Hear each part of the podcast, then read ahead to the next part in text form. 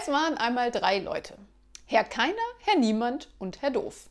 Eines Tages spuckte Herr Keiner auf den Kopf von Herrn Doof und Herr Niemand hat's gesehen. Herr Doof geht zur Polizei und sagt, keiner hat mir auf den Kopf gespuckt und niemand hat's gesehen. Daraufhin fragt der Polizist, sind Sie doof? Herr Doof antwortet, ja, woher wissen Sie das?